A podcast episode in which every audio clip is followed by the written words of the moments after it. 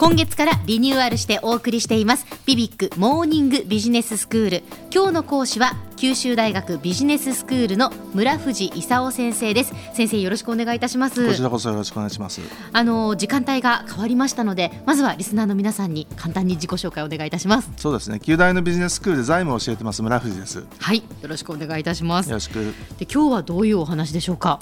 今日はあのアベノミクスと日銀総裁という話をちょっとさせていただきたいと思います。はい、であの民主党からあの自民党に、えー、政権が戻ってきてで安倍さんが一体何をしているかと、はい、いうことで、まあ、あの経済再生の3本の矢だとかいう話がありますけど、3本の矢って何だか知ってます、はい、3本の矢は金融緩和と,、えーと成長戦略と機動的な財政出動。あ、よく言いましたね。よく言いましたね。で、ここにカンペがありました。ここにあの 丸抜三角をつけるとするとね、はい、成長戦略はどっちみちやらなきゃいけないんですよ。はい、で、機動的な財政あの出動、はい、これはね、あの、えー、借り入れが多いんでやめてくれと。うん、で、私的に言うと×ですね。で、あの金融緩和三角、はい、でこれねあの、えー、インフレターゲット2%、はい、これはいいんですけどちょうど2%ぐらいにすると結構難しいんですよ。で今までこうデフレできたんでね。デフレ脱却はいいんですけども、えーはい、あの日本あのの最悪シナリオっていうのは実はその、えー、有利子負債の国債赤字国債発行の有利子負債がすごく大きくなってるんでね、日銀がお金をすりながら国債を引き受けると、えー、これが最悪シナリオなんですよ。そうするとハイパーインフレになって円があの、えー、どんどん下がっていくと。い。う超円安シナリオ、はい、それがその日本が滅びる時って言われてるもんなんでね、そこまでそのインフレを持ってっちゃうとあの死ぬんで、ええ、あのデフレとハイパーインフレの間のどこで手を打つかというんで2%を目指すと、はい、目指すのはいいんだけど、ええ、12%で収めてくれればいいんだけどずるずるとね、うん、ハイパーインフレの方へ行っちゃうと、日本が死ぬんでね、うん、でそういう意味ではそのこれはあの三角っていうかね、はい、ちょっとあの落ち着いてよくやってやってちょうだいと。いうようなまあ代物なんですよ。はでとりあえずね、ええ、あのえー、金融緩和っていったもんで、え、マーケットが喜んでね、はい、あの為替で20%ぐらいあの、えー、円安になったんですよ。すね、79円くらいが95円くらいまで、えー、あのえー、来てで株式市場もね、はい、40%ぐらいあの上がって8600円くらいだったのが、あのえー、1万2000円を超えてきたとい。う、はい、あのとこなんですね。でそういう意味でそのマーケットは今のところあの、えー、いいんじゃないのと 言って喜んでるところなんですけど、これから一体どうなるのかと、はい、いうことですよ。でそのまずねその、えー、経団連だとか同友会あたりにね、うん、安倍さんがとことこと出かけてって、はい、あのすいませんけど賃上げしてくださいと、うん、でこれあの賃上げしてもらえる人たちにとってはいい話なんでね、うん、あの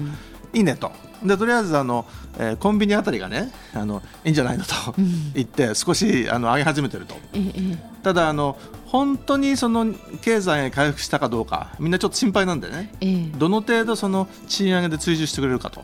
これ結構まず一つ目の重大なポイントですよね。はい、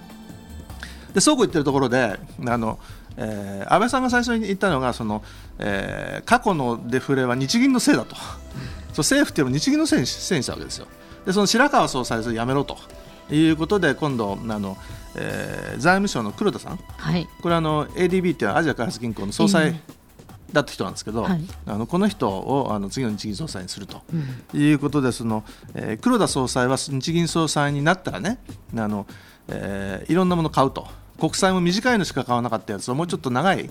あの残り期間が長いやつをあの買おうと、はい、それから国債じゃなくても買うかもと、ええでいろんなその予定があったのを前倒しするみたいなこと言ってね。で黒田さんがあの、えー、ADB ってどこにあるか知ってますか？アジア開発銀行。どこにあるんですか？マニラにあるんです。フィリピンのマニラにあるんですけども、うん、あのマニラから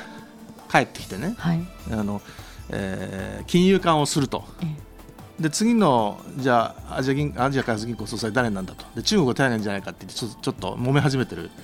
ところなんですけども、まあ、それを置いといてねあの日本の日銀総裁としてあの黒田さん何するかということで、まあ、金融緩和するだろうと、するぞと。黒田さんが言ってね。で副総裁のあの、えー、岩田さんというあの、えー、これはあの大学の先生なんですけども、はい、あの金融緩和して何とかするということで大体2年くらいでね、インフレを2%くらいにすると。でこれがその、ね、目標なんでね、はい、本当にどうなるかよく分かんないわけですよ。うん、で今まではそのゼロとかねマイナスのデフレだったものをねちょっとインフレの12%だったらみんなあの喜ぶところなんだけど私がさっきちょっと申し上げたようにね 5%10%20%30% になってくるとねもう歯止めが効かなくなって、うん、100%200%500% みたいな、ね、インフレになってくると、うん、我々私の持ってるものは一体何だったのみたいなね。あの気が付くとその政府の借り入れはちっちゃくなってるんですけどあの皆さんが一生懸命貯めたものと思ってたものがね、えー、紙切れになってると恐ろしいですね。まあまあちょっと怖いわけです。はい。でそういう意味じゃねあの、えー、これから金融緩和をする黒田プラス岩田コンビと、はい、まあ、もう一人副総裁いるんですけども、あの日銀から上がってきた人なんでね、まあ、この人ちょっと置いといてね。何をしようとしてるかっていうとその、えー、黒田さんとそれから岩田さんのコンビでねあの一生懸命お金がつぎ込まれてね、うん、あの金融緩和して明らかにインフレにはなるとでどのくらいのインフレになるかと。これが見もんですよね。とりあえず1、2%に2年くらいでする、えー、今1%ぐらいになってきたところなんでね。1%か2%に向けてあのすぐやりすぎちゃうと危ないんでね、うん、あの2年くらいかけてやろうという話をしていると。いうところですよね。では先生今日のまとめをお願いいたします。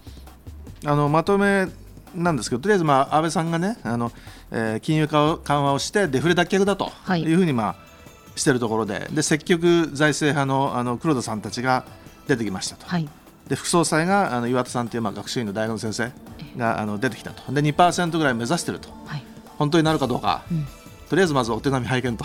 いうところですね。はい。わかりました、えー、今日の講師は九州大学ビジネススクール村藤勲先生でした。どうもありがとうございました。ありがとうございました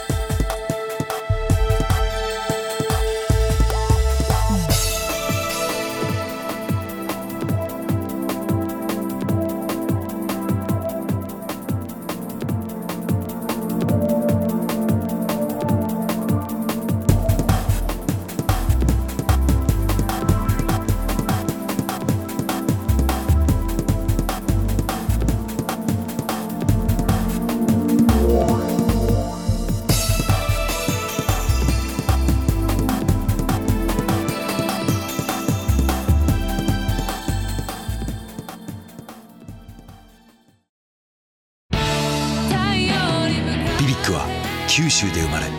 九州の人たちに光を届けています。九州のお客様が光り輝くように。それが QTnetの変わらない思いです。